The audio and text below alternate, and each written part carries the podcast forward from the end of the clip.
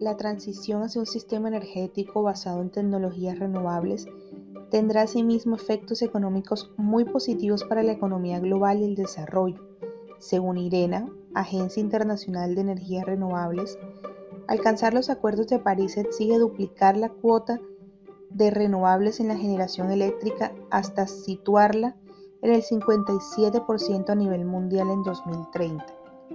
Esto requiere elevar las inversiones anuales en energía renovable desde los 330 mil millones de dólares actuales hasta los 750 mil millones, con el siguiente impulso a la creación de empleo y al crecimiento vinculados a la economía verde. Estas energías se han convertido en parte clave para alcanzar los objetivos de desarrollo sostenible y en el objetivo de lograr la sostenibilidad del planeta.